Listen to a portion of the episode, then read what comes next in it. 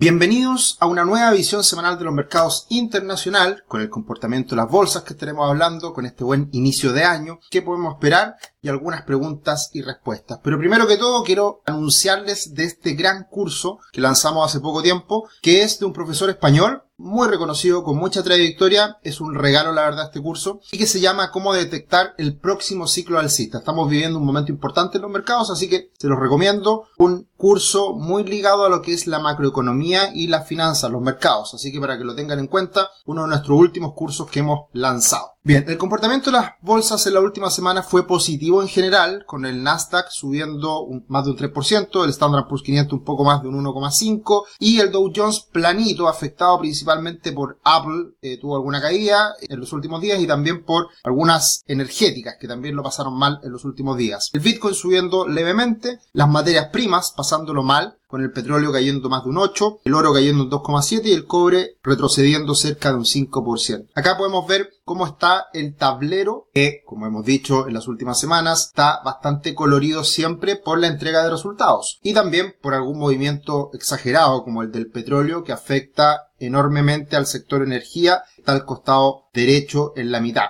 con algunas acciones como ConocoPhillips cayendo más de un 12%. Esta semana entregó resultados meta muy sorpresivos, muy favorables, subiendo la acción más de un 20%, y también entregó Apple, Google y Amazon, que si bien no entregaron muy buenos resultados, de todas formas a lo largo de la semana fue una buena semana para los mercados y estas acciones de todas formas suben en los últimos días. Y esto se debe en gran medida que tuvimos grandes noticias, noticias muy relevantes, como fue la decisión de tasas por parte la Fed, Jerome Powell ahí entre la paloma y el halcón, qué es lo que hará de cara al futuro y la verdad que fue un comunicado, más bien una conferencia de prensa bastante positiva, los mercados se lo tomaron bastante bien, que sube la tasa de interés como se esperaba, pero al parecer, como lo dijo, ya se ven señales que la inflación se está controlando, lo repitió en varias oportunidades. Por ese motivo, se deja ver entre líneas el hecho de que la Fed hoy día ya está más tranquila y no debería subir mucho más las tasas como el mercado ya lo está anticipando. Entonces, se suben las tasas esta última semana dentro de lo normal, pero lo que más llamó la atención fueron las cifras del día viernes, en que fueron una bomba. Fue noticias muy, muy, muy positivas, con el mercado laboral creando más de 500.000 empleos, lo cual es, está muy por sobre lo que se esperaba. Sigue reflejando que la economía norteamericana no cede, sigue fuerte. Y eso también da, cuenta el dato del ICM de servicios. También sube con fuerza. Había llegado a 50 puntos, que estaba en este nivel entre la contracción y el crecimiento y vuelve a subir con fuerza a 55 puntos. Por tanto, esto habla de que la recesión que muchos han anticipado al parecer no estaría llegando en el corto plazo. Y de esa forma deja ciertas dudas respecto a que la inflación realmente se modere. Así que, si bien con la decisión de tasas, la Fed,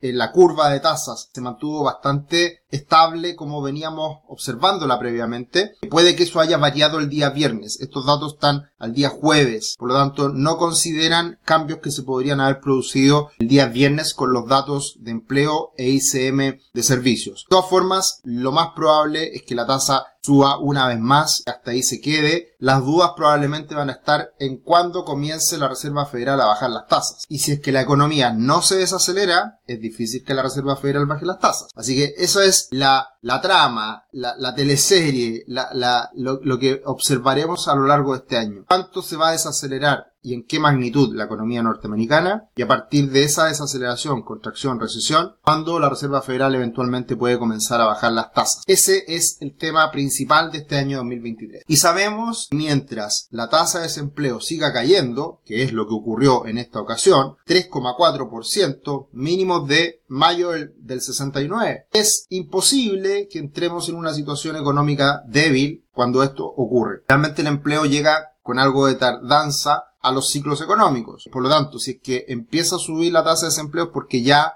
la economía viene débil hace un rato, pero por lo pronto nos observan esa.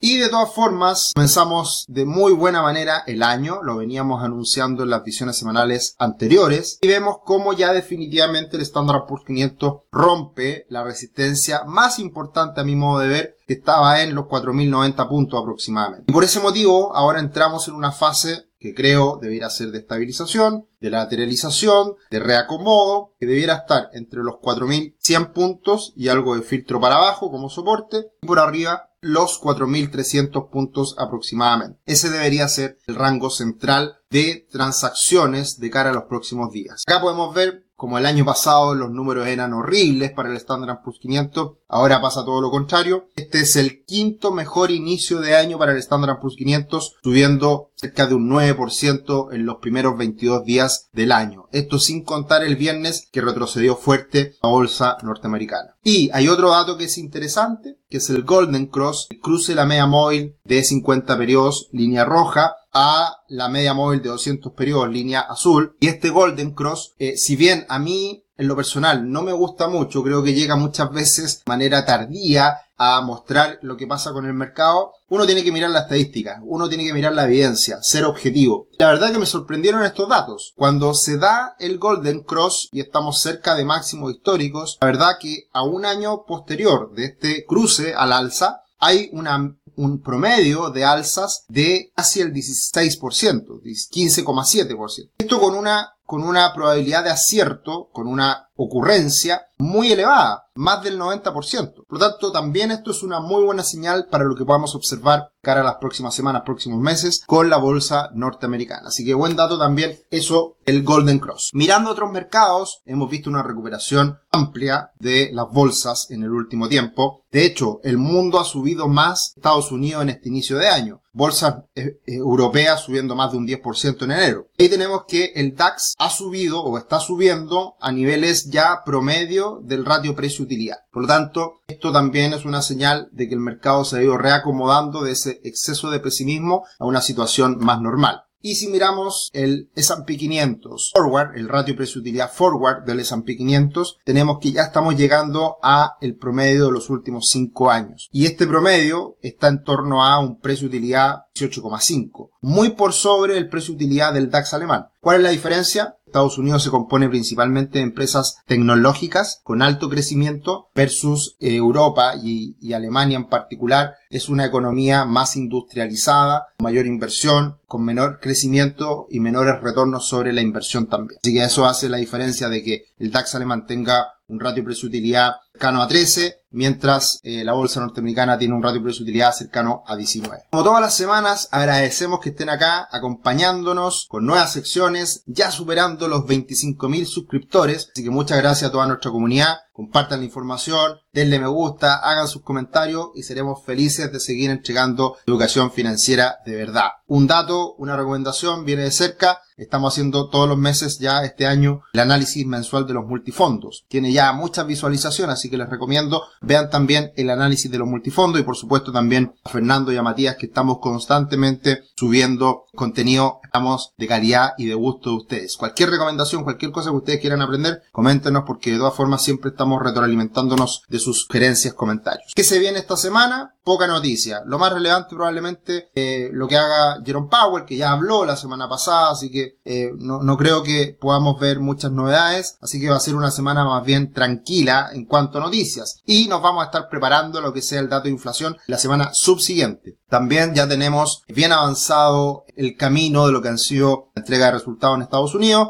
Quedan obviamente algunas empresas interesantes, pero ya el grueso de las grandes tecnológicas, las grandes empresas norteamericanas ya se entregó. De todas formas, estaremos mirando lo que pasa con Disney, con Pepsi, con PayPal y alguna otra empresa que pueda entregar datos interesantes a considerar. La estadística, como hemos dicho en reiteradas ocasiones, está muy positiva este año. Cuando el año pasado fue negativo y enero sube más de un 5%, han habido cinco ocurrencias en el pasado, todas muy alcistas, con una media, con un promedio cercano al 30% de retorno. Así que esto se cumple. Esto ya ocurrió, digamos, esta estadística, esta trifecta que se hablaba previamente y, por lo tanto esto, si es que se llegara a concretar este año, y se diera de manera similar a lo que fueron años pasados, deberíamos tener un buen año para la bolsa norteamericana. La estadística para el mes de febrero es no muy buena en general, pero cuando estamos en terceros años presidenciales o en el año previo a elecciones presidenciales en Estados Unidos, suele ser más favorable el mes de febrero, con una importante alza en la primera mitad y luego una mantención, una estabilización. Pero hay que tener cuidado a ciertas señales de alarma. Como hemos dicho en ocasiones anteriores, el exceso de pesimismo es una buena oportunidad para comprar. El exceso de optimismo es también una señal para ser más cautos. Así que estamos ya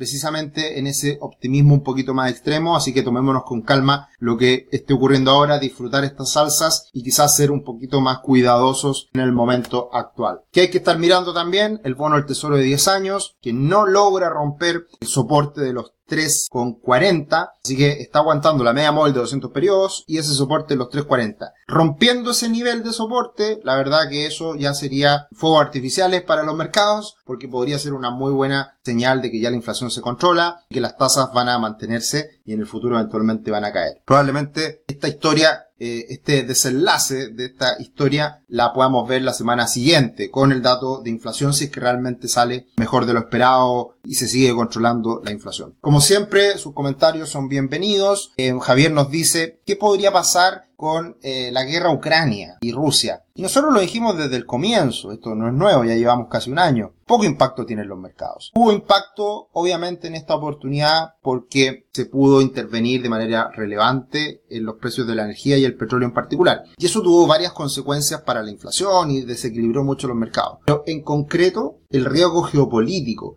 y, esa probabilidad de una tercera guerra mundial, como muchos siempre lo anuncian, eh, es difícil. y era difícil y era el peor escenario que esta guerra se prolongara en el tiempo, porque iba a destinar muchos recursos Rusia y eso no era bueno para la estrategia rusa. Así que yo creo que esto, la verdad, que lamentablemente es parte del paisaje, estamos conviviendo con esta situación, como ha sido en toda la historia de la humanidad en los últimos años, guerras todo el tiempo, entonces tampoco eh, hay que sorprenderse. Pero yo creo que el impacto en los mercados está absolutamente ya eh, descartado de qué más podría pasar en torno a esta guerra Rusia-Ucrania. Eh, bueno, ansioso por la sección de inversiones, ya viene, ya viene, no hemos demorado mucho, pero ya estamos cada día más cerca. Bitcoin y Ethereum van a dar mucho que hablar este año. Yo creo que han dado mucho que hablar la última década prácticamente, así que es, parte también de la volatilidad de las criptomonedas. Y increíble Tesla, ha subido muchísimo. Eh, muchas empresas han subido bastante. El tema es que todavía están muy lejos de máximo. Todavía les falta harto para recuperar. Ahí, si alguien compró en mínimos, obviamente que una muy buena inversión. Pero si alguien compró en máximo, la verdad que todavía le queda mucho por recuperar. Y eso siempre hay que tomarlo en consideración. Gracias por estar acá siempre los días domingos. Un abrazo, que esté muy bien. Chao, chao.